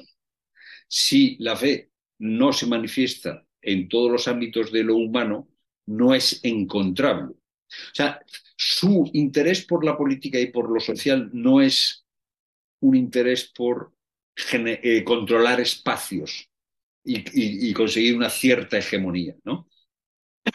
sino porque la fe tenga la capacidad de ser testimoniada en cualquier ámbito de la vida. Y eh, eh, la política es un ámbito de la vida, la, la, cooperativa es un ámbito de la vida. Entonces, ahí hay, digamos, dos momentos yo creo que fundamentales, ¿no? Cuando ya el movimiento es maduro, que es el primer momento cuando mm, eh, miembros del, movimiento, algunos de ellos deciden implicarse en política dentro de eh, la democracia cristiana, y ahí hay un periodo largo en el que, eh, digamos, Giussani subraya es muy crítico con la, con la mentalidad de la democracia cristiana porque dice que no parte del sentido religioso eh, propio. Y él también subraya que hay una distancia crítica entre distancia crítica eh, insuprimible entre el movimiento, que es un movimiento de educación a la fe, y la implicación política de los miembros del movimiento. ¿no? Eh, luego él, por obediencia, por obediencia, se ve implicado en ciertas batallas políticas. Los obispos italianos en cierto momento le piden en tres momentos. Le piden eh, que intervenga eh, en la vida política, que es en el referéndum del divorcio, en el referéndum del aborto y en las elecciones. Él no tenía ningún interés eh, en, hacer esto, pero se lo, pide, se lo piden los obispos y digamos que las organizaciones civiles del movimiento entran en campaña, eh, no el movimiento directamente, pero sí las personas. Eh, y ahí se produce un desastre, o sea, un, fracaso total, pero era evidente que iban al fracaso porque eh, la sociedad italiana ya estaba bastante secularizada, entonces la Iglesia pensaba que en el referéndum se celebra un referéndum sobre el divorcio y la derrota es total, la derrota es total y entonces, fíjate que ahí se produce una cosa muy interesante que Giussani dice, eh, somos, somos pocos, o sea, eh, eh, hay que empezar de nuevo, o sea, no se puede seguir teniendo una mentalidad hegemónica. Y andando el tiempo, él se da cuenta de que por obediencia a la Iglesia se ha perdido mucho tiempo en la política, que, que, que, de ahí no sale, digamos, una nueva presencia. Sea, es importante, que seguir estando, pero se da cuenta que es más importante casi resolver necesidades concretas. Y eh, él decía, hombre, eh, está muy bien que todos vosotros hagáis política, le decía a la gente del movimiento, o algunos de vosotros, pero yo tengo unos amigos en Sicilia que hacen un vino y que no consiguen venderlo. Esta es la verdadera política, ¿no? Atender las necesidades reales de la gente. Y él ahí, como siempre, eh, digamos, en la experiencia histórica, se da cuenta mm, de que eh, la, política ha tenido demasiada importancia para los miembros del movimiento, ya digo que en gran medida por obediencia a la jerarquía, y eh, subraya entonces eh, el trabajo social. También don Luigi está, por así decirlo, en el origen de varias formas de vida consagrada. ¿Cuáles son estas y cuál es el carisma propio que tiene? Bueno, es que esto es muy curioso porque él nunca quiso fundar. O sea, él lo dice, yo no quiero fundar nada, yo no tenía ninguna, yo venía aquí a hacer el, o sea, educar a, chavales, ¿no? Eh, y mm, mm, dice, pero claro, eh, eh, los chavales se le pegaron y bueno, se formó el movimiento de, primero de IES y luego Comunidad y Liberación. Entonces, él va atendiendo a la vida tal como surge. Entonces, varios chavales varios bastante. Le dicen, bueno, es que nosotros queremos, eh, eh, unos dicen, bueno, yo quiero ser sacerdote o ser, yo quiero una vida consagrada a Dios en la virginidad. Entonces él comienza a tener una cosa de forma muy discreta, para, lo hace para que los chavales no estén mm, de ninguna manera presionados por ningún proyecto, hace una cosa que se llama la verificación, la verifica. El chaval es eh, que ya están terminando sus estudios, se reúnen con él y al principio pues no hay como una vocación precisa, es vocación a la virginidad, pero no, no, se determina a qué tipo de orden o a qué tipo de, congregación van a ir esos chavales. Bueno, pues eh, después de los primeros años, porque esto surge espontáneamente, vamos, él no lo crea, surge porque se lo piden. Entonces, de ahí surgen eh, chavales que se hacen benedictinos, eh, que, son, que, que, entran en las hermanitas de la caridad, eh, que entran eh, en el seminario, o sea, van entrando en diferentes sitios. Y un grupo, bueno, por ejemplo, entran algunas en, monasterios de clausura, ¿no? porque Giussani no le dice tienes que hacer esto, tienes que hacer lo otro, sino que ellos van decidiendo su vocación. Entonces llega un grupo de chavales y le dice, oye, no, pero nosotros lo que queremos es consagrarnos a la virginidad, pero contigo. No se utiliza todavía la expresión carisma. Con algo que tú conduzcas. Dice, yo, yo no quiero eh, eh, eh, llevar nada, a mí no me, interesa, o sea, no puedo, no tal. Entonces, le dan tanto la lata que, bueno, surge entonces lo que se llama Memores Dominis, que es una asociación de laicos que viven en, virginidad, ¿no? Eso es una cosa, que es, que es una fundación, digamos, una fundación eh, a la que se ve arrastrado. ¿eh? De hecho, al principio, por ejemplo, él no creía que tenían que... Al principio creía que no tenía que hacerse. Luego pensaba que eh, cada uno tenía que vivir en su casa. Luego ya empezó y luego ya se implicó. Y luego van surgiendo realidades... las trapenses, pues ellas están integradas en las trapenses sin ningún problema, pero hay algunos que están con los benedictinos, no en ese momento hay benedictinos que no dejan entrar a los chicos de comunión y liberación, eh, que tienen dificultades para vivir dentro de los benedictinos y dentro de los propios benedictinos pues surge un convento que tiene una sensibilidad propia de comunión y liberación.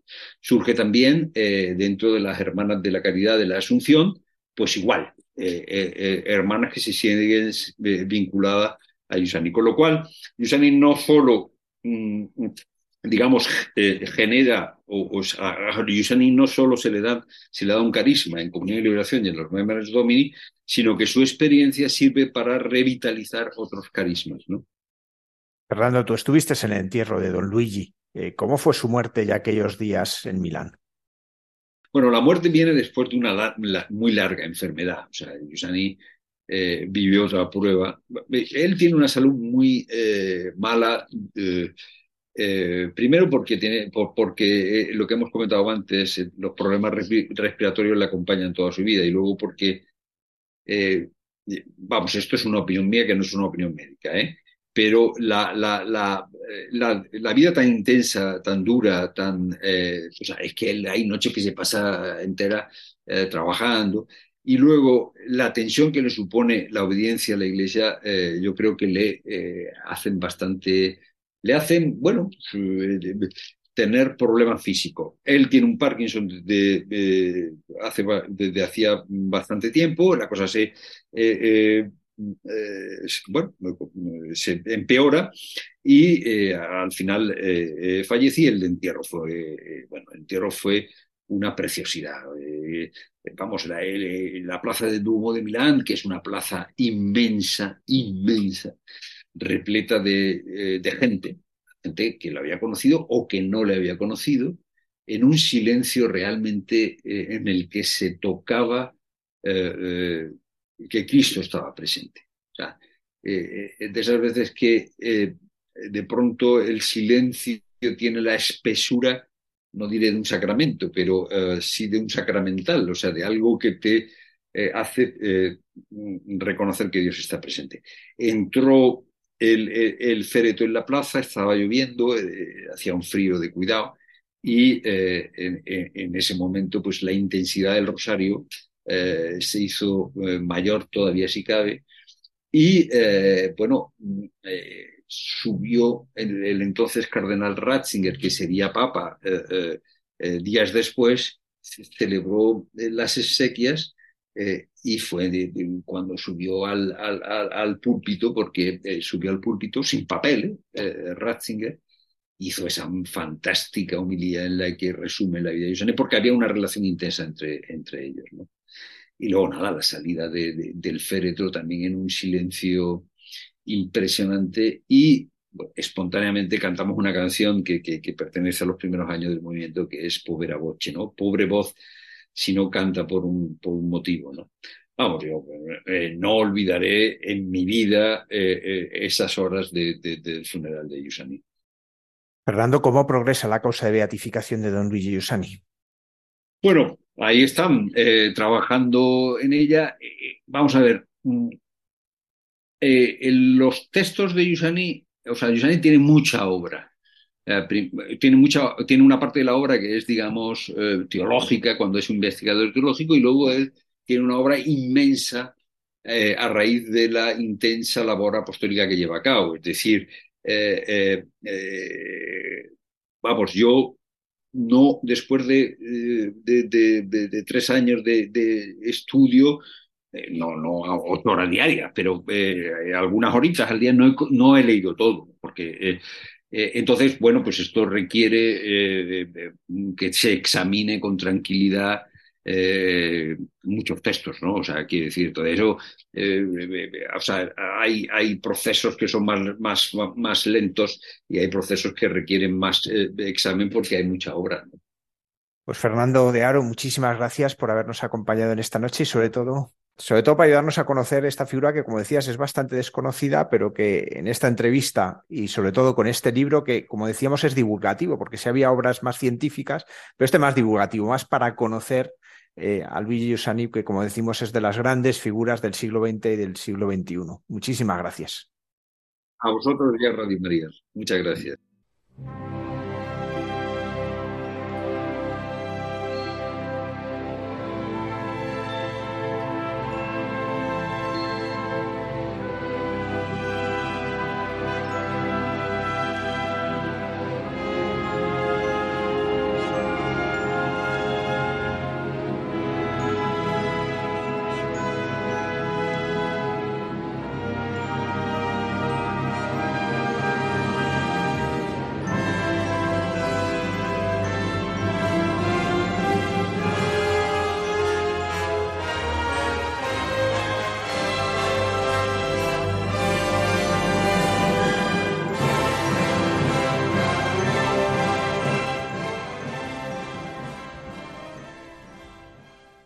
Yo creo que a todos nos ha gustado mucho la entrevista de Fernando de Aro, porque yo sí que he sentido eh, lo que dice John Hughes en cantidad de libros y lo que transmite, lo que se transmite en lo que, ya, lo que se llama escuela, lo que llamamos escuela.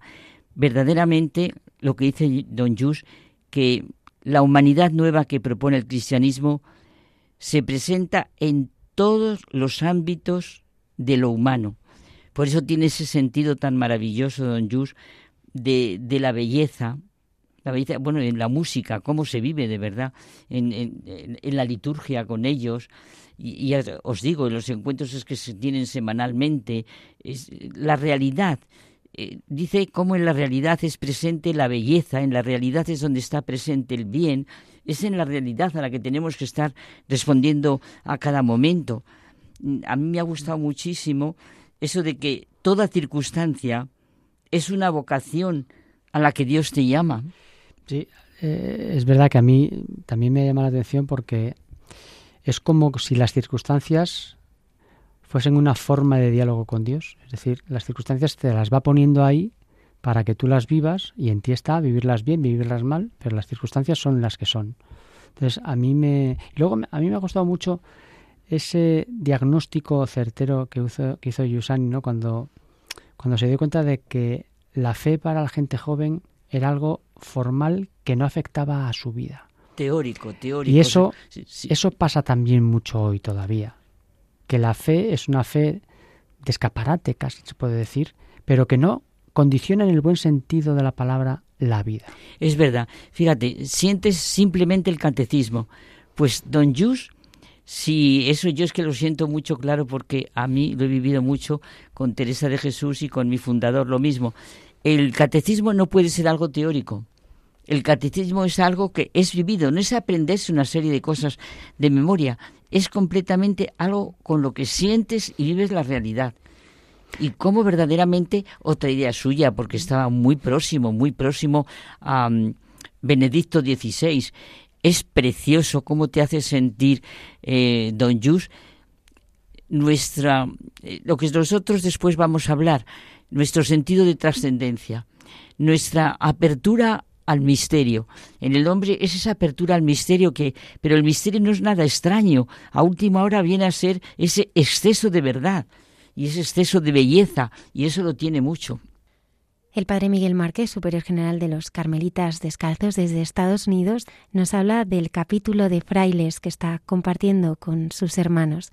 En Dios nos hace guiños.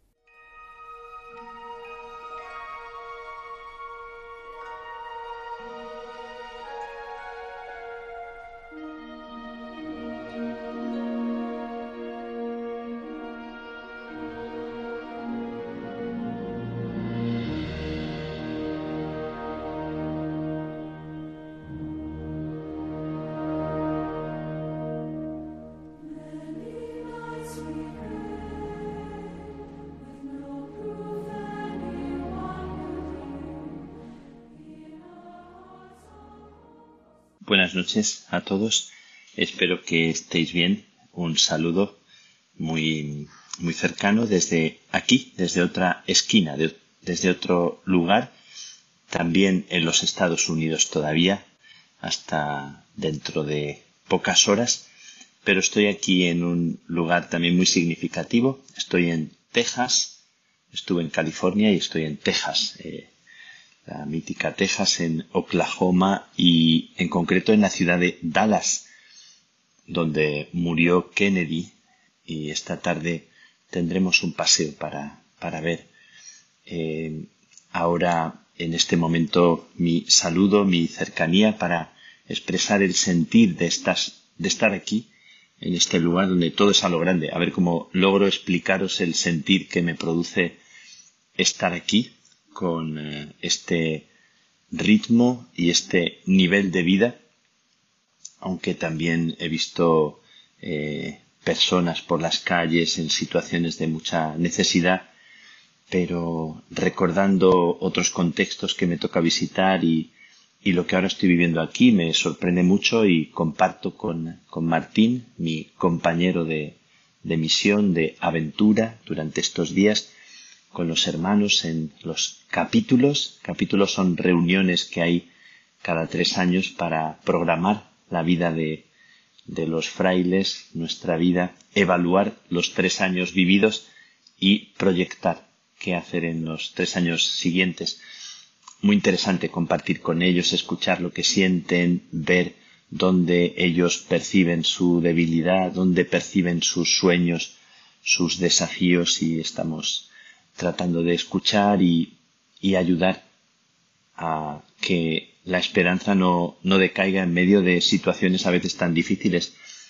Pero estoy muy, muy sorprendido, muy eh, así impactado por, por lo que ya sabemos de los Estados Unidos, que todo es tan, tan a lo grande y, y bueno, con, con una manera de hacer las cosas tan, tan, tan bien hechas en, en muchos casos, aunque todo bien mirado con otro ojo también encierra sus, sus dificultades, por supuesto, como en todas partes, pero todo tan, tan especial, tan a lo grande, que me sorprende desde, por ejemplo, un detalle de, de haber estado en el cine. Hemos ido en un momento determinado al cine con algunos jóvenes eh, carmelitas y, bueno, pues desde eh, la forma de, de hacer las salas de cine que con una comodidad tremenda hasta eh, la misma caja de las palomitas que bueno pues lo he visto en las películas pero no imaginaba tan tan una una caja tan inmensa y que se pudieran comer eso bueno hasta los coches hasta los supermercados parando en una gasolinera entramos en un supermercado de una gasolinera no, no un supermercado en la ciudad sino un supermercado en una gasolinera donde, donde era eh, una superficie inmensa, inmensa. Bueno, pues muy, muy, muy sobrecogido de, de la manera de tratarnos, de acogernos, de ofrecernos todo, de llegar a la habitación en el lugar donde estamos, un lugar muy, muy agradable, y unas mujeres, unas personas que ayudan habían preparado en la habitación de todo, tenían preparado todo tipo de, champús, de gel, de maquinillas de afeitar, de eh, corta uñas, eh, etcétera. Bueno, no, no específico, pero, pero me sobrecoge mucho la atención, los cuidados y, y la pregunta sobre cualquier cosa que nos hiciera falta, que necesitáramos, de manera que que no, no falta de nada. Bueno, me llama mucho la atención, también lo comenté cuando hablaba de, de Colombia, de cómo los hermanos cuidan los detalles de la acogida. Me llama mucho la atención aquí este eh, nivel, nivel de vida y me, me hace pensar eh, en un libro que leí hace muchos años, eh, un libro que se titulaba La imaginación profética de un autor que me gustó mucho, eh, Walter Brueggemann y hablaba de lo que significaba la vida de los profetas y la vida de los reyes. Hacía un contraste entre el profeta, que era un hombre libre, que era un hombre que no defendía una casa o un palacio o una ideología, eh, no defendía un poder. El profeta era un hombre que acogía una palabra en su corazón y defendía esa palabra que no era suya, era una palabra que venía a través de él, ¿no? la palabra de Dios, la palabra de la verdad, y se atrevía a decir esa palabra a las personas con las que convivía y a los reyes o a los poderosos de aquel tiempo. Y en ese libro, que era un libro de un, de un autor americano, precisamente, en un momento dado él decía que un pueblo satisfecho es un pueblo incapaz para escuchar. esa frase se me quedó clavada un pueblo satisfecho, una persona que tiene, no que tiene el estómago lleno, pero que eh, tiene como todas sus necesidades cubiertas, que, que lo tiene todo. Y es verdad que nadie lo tiene todo, pero es una persona que se impide para escuchar el grito de, de los que están lejos o de los que están al margen. Bueno, esa frase siempre me, me sobrecogió porque me hacía preguntarme por mi manera de escuchar, por nuestra manera de escuchar, por la manera que tenemos de dejarnos impactar por la realidad del otro, de cualquier otro. Y esto no tiene que ver con tener más cosas, tener menos cosas, tiene que ver con la actitud interior. Hay personas que tienen mucho y tienen una sensibilidad realmente impresionante, una capacidad de percibir, de darse cuenta de las cosas. No tienen taponadas las vías de, receptividad. Me llama mucho la atención porque eh, pensando también en, en esta percepción de las cosas, en esta atención, la atención amorosa de la que hablaba Juan de la Cruz, eh, siempre me, he preguntado por cómo a veces las cosas nos, nos taponan o nos impiden, o el deseo. Dicen que no es más rico quien más tiene, sino quien menos necesita.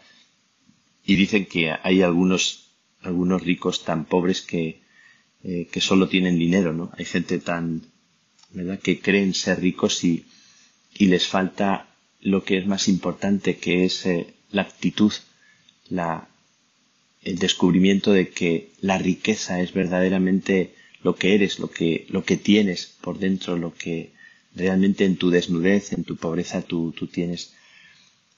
Recuerdo, me viene a la mente que la primera vez que vine a Estados Unidos venía desde Cuba. Y en Cuba en aquel tiempo eran los años 90, 90 y pico, yo era muy jovencito, recién ordenado sacerdote, y la nevera de Matanzas, un pueblo de Cuba, estaba vacía, había un panecillo, un poco de mantequilla y alguna otra cosa, y, llegué a Estados Unidos, a Holly Hill, en eh, Wisconsin, y me sorprendí de, de la cantidad de cosas. Cuando los santos, cuando Juan de la Cruz habla de, de la nada, de estar eh, como abierto, de estar disponible, me, me, llama mucho la atención la riqueza que encierra esa, esa expresión y esa idea de Juan de la Cruz, esa invitación a ser despojados, a desnudarnos de nosotros mismos para disfrutar de todo. Siempre las tesis en la historia de la espiritualidad fue para aprender a saborear el don de Dios. Y, siempre he pensado en el desasimiento teresiano. Santa Teresa plantea tres columnas del edificio de la oración y de la vida espiritual y dice humildad, desasimiento y amor de unas con otras. Pero atendiendo a la segunda palabra, desasimiento, una actitud de desprendimiento de sí. Es muy rico, podéis eh, podéis verlo, podéis estudiarlo en, las obras de, Teresa. Caminar ligero de equipaje, eh, desprenderse de lo artificial, tener una actitud de despojamiento de sí, sobre todo de sí mismo, para estar abierto y, receptivo, receptivo a lo que a lo que es la riqueza y el don, a escuchar el corazón de las cosas. San Juan de la Cruz habla también de purificación de la memoria, que es un concepto muy interesante. Cómo purificar la memoria que se refiere no al pasado solo, se refiere al presente, al futuro, para estar despejado, para estar con una actitud de apertura sincera, para recuperar la frescura, la frescura, que, es un, un, tema que me, me, preocupa y me importa mucho, la frescura de las personas que están vivas, que están eh, con una actitud de, de conexión, de comunicación, que, que tienen como las manos vacías o los pies descalzos o los bolsillos vacíos. En, o aquello que comentaba también eh, Machado en su poema, eh, encontraréis a bordo ligero de equipaje, casi desnudo, como los hijos de la mar. Y pienso muchas veces en, en esto, en, también en la acumulación de cosas. En estos días, en el camino que hago, también por, por lo que representa mi persona para, para las personas, tantos regalos, tantísimos regalos, tantas cosas útiles y otras que son adornos, pero tantas y tantas cosas. Y cuando pienso en mi habitación o pienso en, en vuestra habitación interpelando cuántas cosas tenemos, eh, cuántas cosas acumulamos, eh, y no importan tanto las cosas, importa eh, sobre todo y por encima de todo importa la, cómo las cosas te, te taponan o te impiden, o el deseo de las cosas, ¿verdad? Sobre todo pensando en todo lo que, lo que en mi maleta va y lo que no necesito. como cuando entré en ese supermercado y me di cuenta de tantas cosas, así lo comenté, como decía, creo que era Sócrates, tantas cosas que no necesitamos cuando vemos tantísimo. Y pensando también si nos ofrecieran entrar en uno de esos supermercados o te dijeran, elige lo que quieras, que es gratis. Eh, seguramente no, no sería suficiente un camión para meter cosas, pero quiero ir a otra cosa más, más interior, más, más profunda, más honda. ¿Cuál es mi riqueza? ¿Cuál es la alegría que alberga mi corazón cuando estoy en medio de tantas comodidades ahora que, que me siento tan arropado, que me siento tan sostenido, que siento que, que lo que realmente quisiera podría conseguirlo? Es un decir, ¿verdad? No quiero tampoco exagerar, pero y que en realidad la sobriedad, la sencillez, el el prescindir de tantas cosas, el ser, ser muy, muy sobrio, la pobreza en un sentido tan rico como este que estoy hablando, nos puede hacer más receptivos, más capaces de, de conectar con lo que verdaderamente es tu riqueza y mi riqueza. Siempre me gustó mucho aquel cuentecillo, aquella historia verdadera que cuentan de Diógenes cuando, cuando Aristipo le dijo que viéndole comiendo lentejas en la calle, que si hubiera aprendido a adular al rey no tendría que comer lentejas. Y Diógenes le contestó que si tú hubieras aprendido a comer lentejas no tendrías que adular al rey, no tendrías que agradarle. Siempre me gustó mucho. Y esta actitud de aprender a disfrutar de las cosas, de ser sencillo de corazón, de vaciarse los bolsillos, de este desasimiento me parece una riqueza y me da mucha alegría hablaros de este tema. Aquí en Estados Unidos, donde parece que no falta de nada, eh, a la gente con la que estoy, claro, que hay tanta pobreza en Estados Unidos como en cualquier parte. Y la otra cara de la moneda es tanta gente eh, pobre materialmente y tantas pobrezas de otro tipo. Así que mm, quiero, quiero preguntaros Em, ¿cuál es vuestra riqueza? Quiero preguntarte, ¿de qué eres rico o rica, tú que me estás escuchando? ¿Cuál es tu verdadera riqueza? ¿Y de qué cosas sí podrías prescindir? ¿O qué cosas te están impidiendo saborear, disfrutar de lo más simple? ¿Qué cosas o qué deseos hay en ti que no te dejan ver lo que realmente tienes al lado? Tantas veces que se nos van personas cercanas y decimos, ay, no le dije, no disfruté, no, no, no compartí, o tantas veces que dejamos pasar el tiempo y, y se nos olvida lo más importante, se nos olvida la verdadera riqueza. Y por eso mi pregunta para ti, la pregunta que yo también me hago a mí mismo, ¿cuál es tu verdadera riqueza? Eh, ¿De qué eres rico? ¿De qué eres rica? Y no vale decirme que tu vida es pobre, que no tienes nada. Hay una riqueza, hay un diamante, hay una perla, hay una perla eh, en ti.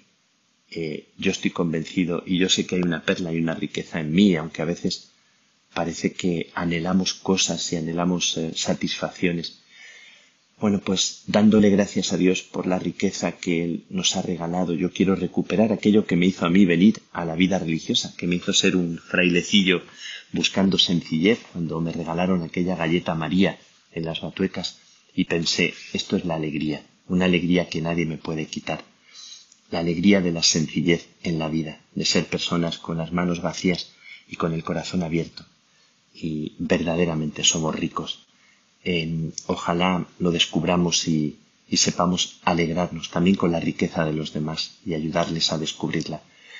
Aquí, en Estados Unidos, eh, recordando aquel sueño americano, eh, yo reconozco que el sueño, el sueño de cada uno de nosotros está muy cerca, está tan cerca como, como nuestro propio corazón y aquello que, que Dios ha sembrado en nosotros y cómo Dios nos mira o me mira.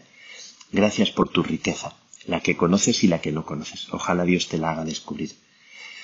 Que la bendición de Dios, que es Padre, Hijo y Espíritu Santo, descienda sobre ti, te, llene de su fuerza, de su alegría y te acompañe siempre.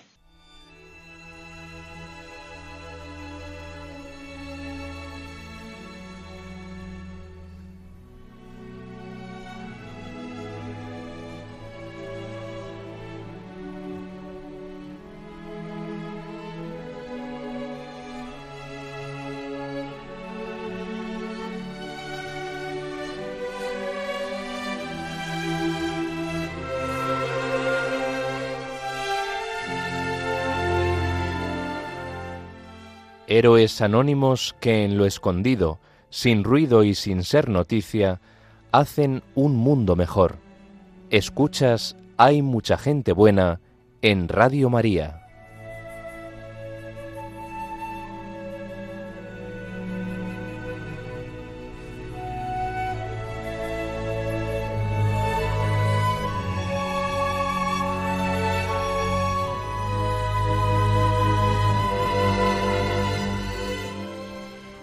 Verdaderamente es que verificamos que la fe hace mucho más rica y profunda la vida, que es lo que en el fondo hemos oído tanto en Fernando de Aro a través de Don Jus como ahora en el padre Miguel Márquez. ¿Quién estáis esta noche? Pues hombre, cosas buenas. cosas buenas, eso, esos diálogos que tenemos. Es que es comprender a Almudena que la actitud en la vida es, es, fundamental, es lo que hablaba antes Fernando de Aro tanto, en las circunstancias, en todo.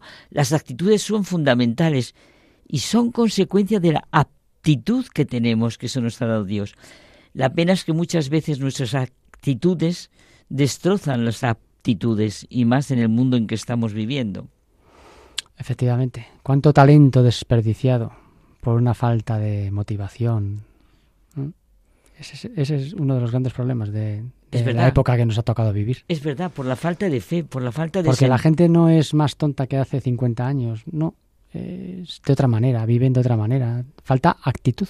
Eso es, falta sentido de la belleza, falta sentido del bien, de la hermosura. Es cierto, es cierto. Entre tú y yo.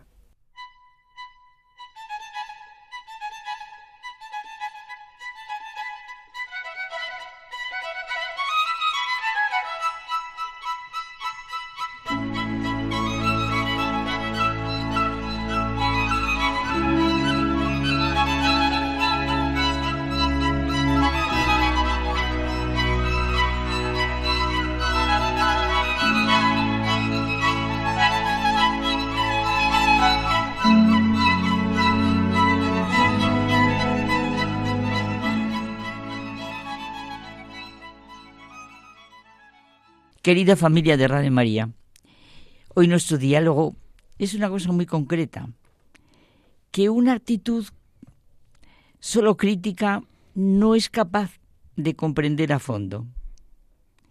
Sí, pensémoslo, una actitud solo crítica no es capaz de comprender a fondo los hechos y las realidades que nos trascienden. La crítica solo puede arrancar de la verdad, Solo la verdad hace libre y solo la verdad da el auténtico conocimiento. Pienso en la Iglesia que nos transmite fielmente la resurrección del Señor y nuestra propia resurrección, nuestro verdadero y único sentido de la vida. Ha sido Henry Derivac y nuestra situación actual la que nos ha suscitado este diálogo. Su libro, Paradojas seguido de nuevas paradojas, concluye sintiendo que nuestra fe es hoy la misma de siempre. Los fundamentos son los mismos. El mismo espíritu continúa infundiéndola en nuestros corazones y sigue siendo la misma iglesia. Esa iglesia que nos decepciona y nos irrita, que nos impacienta y nos desanima continuamente por todo lo que se asemeja a nuestra propia miseria, pero que al mismo tiempo prosigue entre nosotros su irreemplazable misión, esa iglesia que no cesa un solo día de entregarnos a Jesucristo, esa iglesia por la que el Padre nos libera del poder de las tinieblas y nos transporta al reino del Hijo de su amor. Y Carmen, ¿no te parece que para todo se requiere una aptitud y una actitud. La aptitud es innata y es esa capacidad que tenemos las personas para realizar mm, nuestras habilidades. Pues unas personas tienen unas y otras otras. ¿no? La actitud es ya la manifestación de la aptitud, nuestras disposiciones efectivas, el resultado también de creencias y emociones. Podemos, por tanto, tener aptitudes que no hacemos efectivas por nuestra mala actitud. Claro, me parece perfecto lo que has dicho. Y así podemos pensar en la parábola de Jesús de los talentos, Claro. que me la hizo a mí sentir en la confesión hace po- poco tiempo el confesor, porque ese talento puede ser el dolor, el sufrimiento, es que el talento... Jesús nos invita a desarrollar bien nuestras aptitudes, como decía tú, nuestras capacidades, no que a nuestras capacidades germinen en malas actitudes, como puede ser nuestra gran capacidad de razonamiento, de juicio, de análisis crítico, que degeneren en una pobre crítica ramplona, sin horizontes, sin captar lo que realmente se está criticando. Y por el contrario, pienso en nuestra capacidad para abrirnos a la trascendencia, al misterio, a lo que va más allá de nosotros mismos, de los límites naturales. Y lo que tú decías, la mala actitud que podemos adoptar ante estas posibilidades. Adoptamos actitudes, posturas críticas, ideologías que nos lo impiden. Para Henry de Libac, esta lucha no solamente es falsa, sino perjudicial para el hombre, porque al romper la relación con Dios, el hombre no solo pierde toda dignidad, sino que termina por difuminarse y perderse en el absurdo del sinsentido que hay la tras no sé si decir la muy de moda porque hace tantos años ya, bueno, siglos ya creo, muerte de Dios. Y es que la conciencia de sí mismo no, no simplemente el darse cuenta de- de- de- de- del ser, del, tipo, como, del tipo animal, ¿no? La conciencia, como hecho psicológico, inmanente, nos remite a la trascendencia. Mira, hay un ejemplo muy gráfico de Víctor Frank, luego te lo contaré. Es que lo que estabas diciendo, que la conciencia verdaderamente eh, solo puede entenderse a partir de la trascendencia. Claro, es que la conciencia, eh, eh, yo no lo sé dónde me meto, eh, pero yo creo que un perro no tiene conciencia de sí mismo. Claro, tiene conciencia de las Tiene, cosas, pero no de tiene sí. conciencia de lo que tiene delante. Exacto, pero, pero no, tiene una conciencia de sí mismo. y de su, su, de su- su, su posición en el universo y su trascendencia. Exacto, su interioridad, exacto. Te decía que era ese ejemplo tan gráfico y expresivo de Víctor Frank, que del mismo modo que el ombligo humano, considerado por sí mismo, no parecería tener sentido, porque ha de entenderse solamente a partir de la prehistoria del hombre, vamos, de su historia todavía antes de nacer, y considerarse como un resto en el hombre que trasciende a este último y lo remite a su procedencia del organismo materno en que fue formado. Así también la conciencia, en su sentido pleno, sólo puede entenderse permitiéndola a uno, mejor dicho, remitiéndola, iba decir permitiendo un origen trascendente, pero mejor remitiendo a un origen trascendente. No se puede entender realmente al hombre sin su sentido de trascendencia. Y es que la conciencia, nuestro sentido del bien y del mal, de la veracidad y de la mentira, de lo justo y de lo injusto, de la gratitud y de la ingratitud, de la, de la responsabilidad y de la irresponsabilidad, solo se hacen, solo se nos hacen comprensibles a partir de lo que trasciende al ser humano. Y solo cuando comprendemos al hombre en su condición de criatura, de ser creado por Dios, se puede entender. Es un hecho. La dimensión trascendente en el hombre. Aquello que nos excede, que está fuera de los límites naturales, lo que escapa a nuestras medidas. Esto es así. Exacto. Es un hecho que la conciencia es voz de la trascendencia que tú decías y que ella misma es trascendente. El hombre irreligioso, el ateo, el crítico pertinaz, tiene conciencia, tiene responsabilidad, solo que no se pregunta más allá, no pregunta ni el por ante quién de su responsabilidad, ni por el de dónde de su conciencia. Es curioso que se acepte la conciencia, la libertad, la responsabilidad y no se sea consecuente. Dios no es una imagen del Padre, sino el Padre de esas imágenes. Dios es el prototipo de toda paternidad. El Padre lo es biológicamente, biográficamente, pero Dios es radicalmente el primero. El cristianismo no esclaviza el pensamiento. La actitud cristiana ante la vida desarrolla toda la riqueza de la humanidad y desde ella se entiende y explica toda esta dimensión trascendente de la que hablamos. El creyente proclama que pone su inteligencia, todas sus actitudes al servicio de la fe. Y es un hecho que ideologías, pensamientos supuestamente libres son pobremente esclavos y con esas actitudes destrozan sus propias capacidades.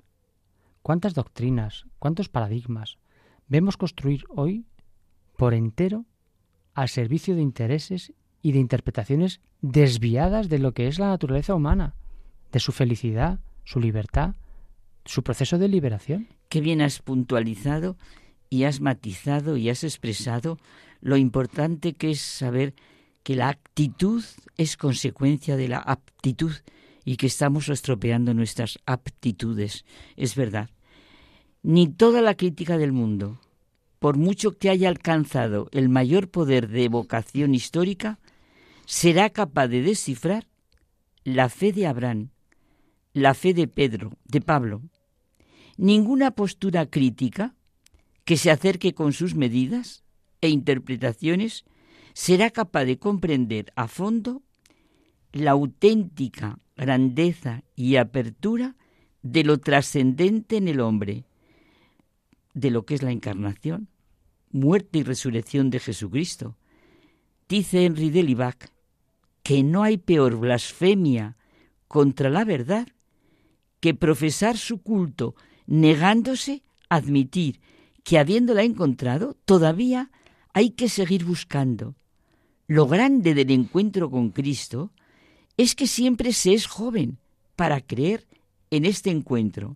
Vamos, creo que recordamos aquella medalla del amor que decía, más que ayer, pero menos que mañana. Pues oye, pongamos nuestras aptitudes a funcionar con una buena actitud. Exactamente, a la raíz de, yendo a la raíz de lo que son las actitudes que el Señor nos dio.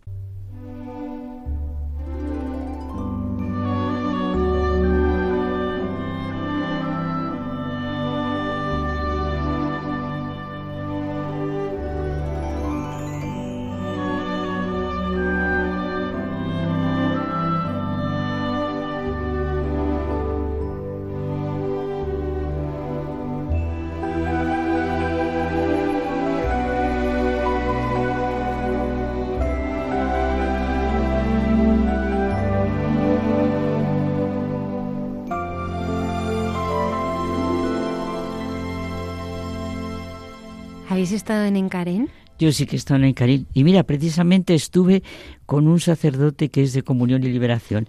Pero le comentaba a José Manuel que es que la visitación es una fiesta preciosa. Está entrañablemente unida, sientes en Carín, a lo que es la encarnación. Y yo este año sentía mucho, tengo ganas de ver cómo me comunica todo ese aspecto de lo que es Encarén Cayetana, porque cuando cada vez que rezamos la Ave María, oye, sentimos la encarnación y sentimos a Incarén, porque es que la Virgen fue a Incarén a encontrarse en el momento que, que Dios está en ella, la primera procesión de Corpus, ¿verdad? Entonces, ¿cómo va a comunicarla a su prima? Y me encanta Incarén porque hay 50 placas que ponen el Magnificat en todos los idiomas. De verdad que conmueve, como esa oración tan bonita que todos llevamos dentro. Eso es lo mismo que hay. Yo mm, no tengo una memoria para acordarme ahora de cómo se llama en Tierra Santa un sitio donde, donde hay placas también con el Padre Nuestro en infinidad de idiomas.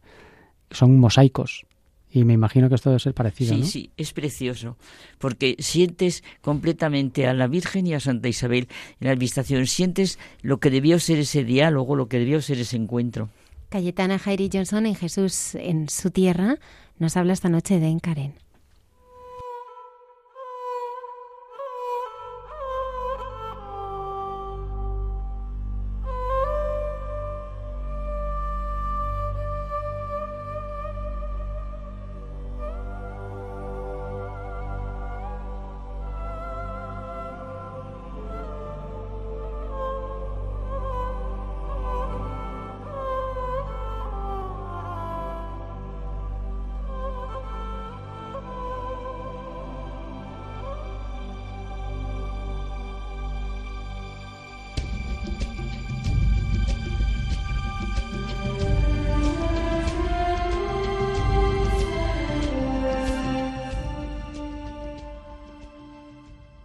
Buenas noches de paz y bien, queridos amigos de esta sección llamada Jesús en su tierra de Radio María. Y bien, esta semana pues tenemos la felicísima circunstancia de la visitación de María a su prima Isabel, eh, las dos embarazadas ya de tanto de Jesús como de Juan el Bautista en la eh, deliciosa villa de Einkerem. Eh, esta localización de Einkerem es un lugar histórico de muchos siglos atrás de hecho, eh, sabemos, eh, gracias a los registros arqueológicos, que también fue una importante población cananea. Y cuando estoy hablando de cananeos, pues me, refiero a esa época previa de Israel o llamado periodo israelita, según el registro arqueológico, en el cual pues los cananeos entre el 3500 y el 1200 antes era cristiana, pues eran los señores de lo que conocemos como este Israel bíblico.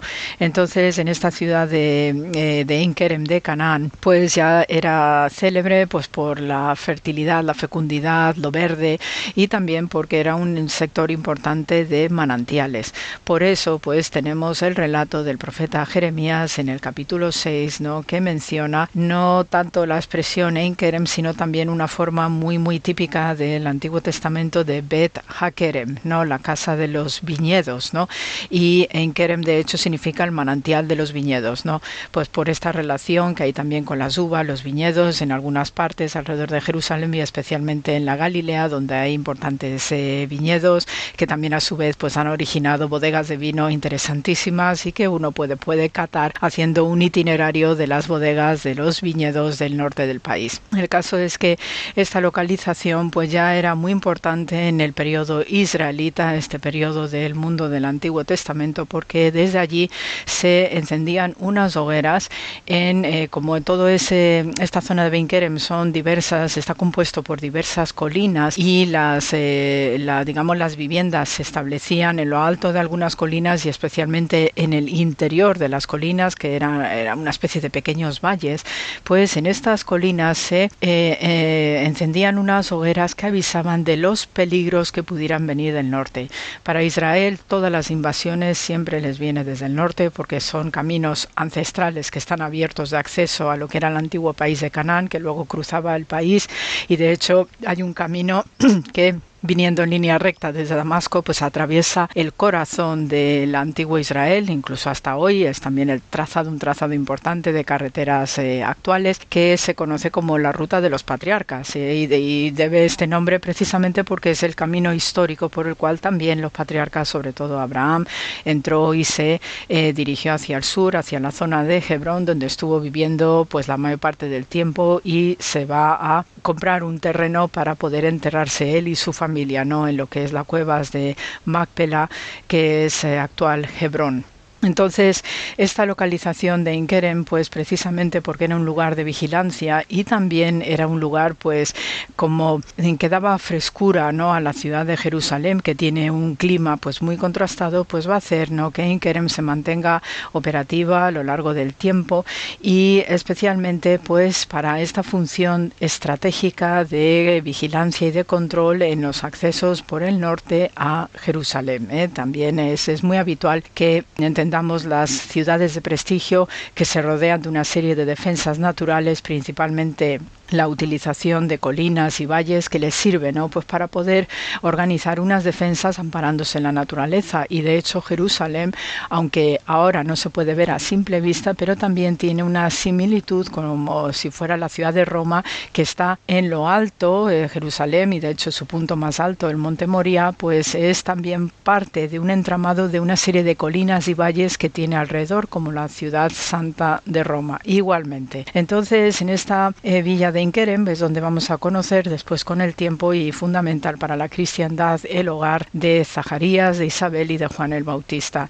Y de hecho se interpreta esta zona como un lugar donde estaba la casa de verano eh, de los padres de Juan el Bautista. Por eso pues tenemos diversas localizaciones que además gracias a la estratigrafía arqueológica podemos perfectamente seguir el mismo patrón como tenemos en casi todo el país donde hay pues la ocurrencia de establecimiento de viviendas de asentamiento con todo lo que tiene que ver con la vida humana de propios de la época del Israel bíblico el mundo también del antiguo antiguo y nuevo testamento eh, especialmente. Y luego ya pues por las veneraciones van a venir pues los periodos bizantino cruzado y también la fase final que es la que contemplamos hoy pues es el resultado del dominio otomano que también pues favorecía no había unas políticas bondadosas de los turcos hacia judíos y hacia cristianos y tantos así que en el siglo XIX pues las políticas turcas favorecieron la construcción de la mayor parte de las iglesias que tenemos hoy en Enkerem, tanto por la parte franciscana, la custodia, como por la parte ortodoxa.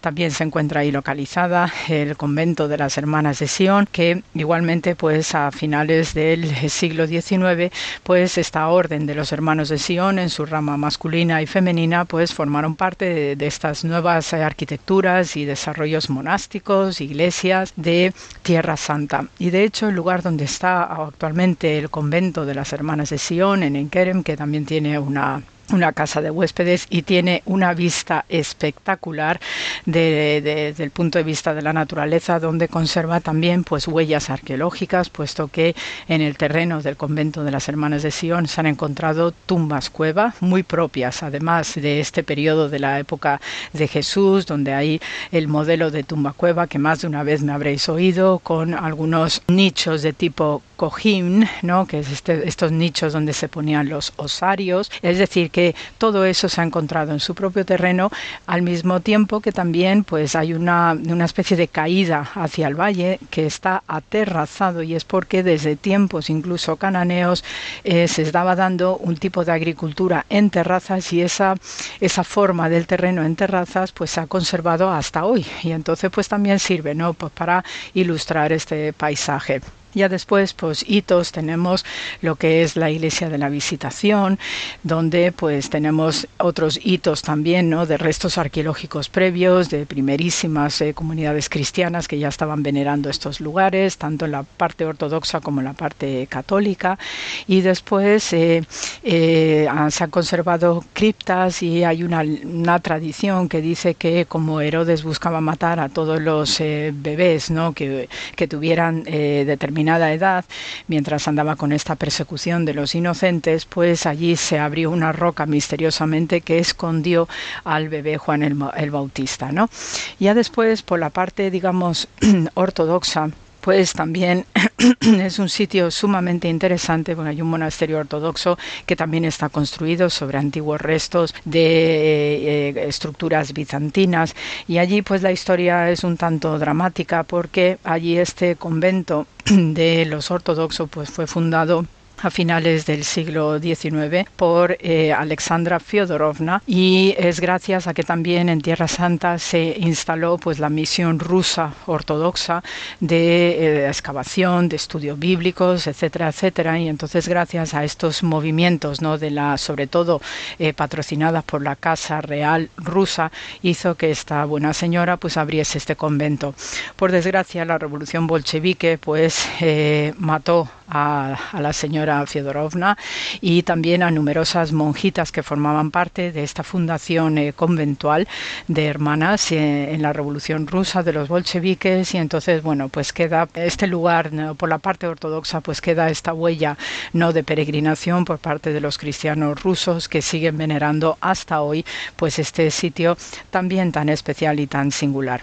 Ya después, antes de que uno empiece pues el ascenso a lo que son las iglesias, el recinto de las iglesias y los conventos propios ¿no? de, de pues eh, tenemos la fuente de la, de la Virgen María ¿no? en la parte de abajo y es una estructura sumamente original porque sabemos que ese manantial que al ser un importante acuífero y por eso tenemos esa vegetación tan fértil, tan fecunda y los viñedos, pues ese manantial ya existía desde tiempos cananeos y ya en la época que conocemos como el Segundo Templo, que es este periodo, digamos, helenístico, siglo II, I antes de la cristiana, el periodo de Herodes el Grande y el periodo en el que también va a empezar a, gestarse el Nuevo Testamento, eh, pues eh, allí se hicieron unas obras eh, de ingeniería para ampliar este manantial y que diese más agua, ¿no? porque viene de unas capas freáticas, son aguas naturales, fresquísimas, y ahí habitualmente la devoción peregrina pues se lleva sus botellitas de agua, pues porque siempre no la devoción va a querer tener ese recuerdo de lugares tan especiales donde en este caso, en la fuente de, de la Virgen María, pues ahí se sentó para reposar, tomar agüita y después ya dirigirse a ver a su prima Isabel. Así que estos son lugares ideales, lugares entrañables y también pues esa analogía de la uva para el pueblo de Israel es sumamente importante porque cuando se prensa la uva pues sale un néctar delicioso que conocemos con la palabra vino y esto también representa al pueblo de Israel porque bajo presión y bajo el dolor incluso Israel suele entregar lo mejor de sí mismo como individuos y como pueblo. Así que con este relato de hoy, pues me despido hasta la semana que viene. Gracias por la escucha y mucho amor a todos.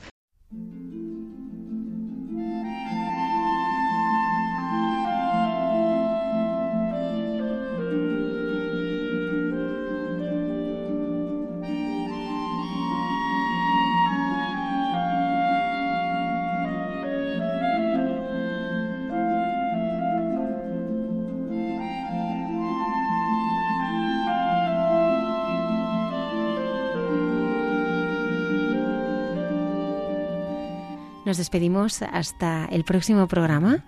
Sí, yo me quedaba Almudena. Estoy como dándole vueltas y yo sabes que yo lo volveré a oír porque me gusta orarlo. Pues me he quedado con que la realidad es el presente, todo lo que hemos oído, pues es, es el presente para la belleza, para el amor, para la vida, para la superación de las dificultades. Verdaderamente ese es el presente de la vida de un cristiano. Yo me ha dado tiempo a buscar cómo se llamaba la iglesia donde están los mosaicos del Padre Nuestro. Y es la iglesia del Pater Noster, eh, que está en, cerca del Monte de los Olivos en Jerusalén, que además es eh, un santuario de los carmelitas. Sí, el padre Miguel Márquez nos habló, que forma parte integrante del convento de las Carmelitas Descalzas. Muchas gracias también a Germán García, que nos está acompañando desde el control de sonido. Muchas gracias a ti, Almudena. Ha sido un placer. Nuestros oyentes pueden descargarse los podcasts en la página web de Radio María, además de contactarnos en una dirección de correo electrónico. Hay mucha gente buena, arroba radiomaria.es y ya sabéis que también podéis escuchar los que queráis el podcast en Spotify. Nos despedimos hasta la próxima semana donde estaremos con todos vosotros con nuevos e interesantes contenidos. Ya sabéis que podéis escribirnos. Hay una dirección de correo electrónico que es hay mucha gente buena Muchas gracias por estar ahí.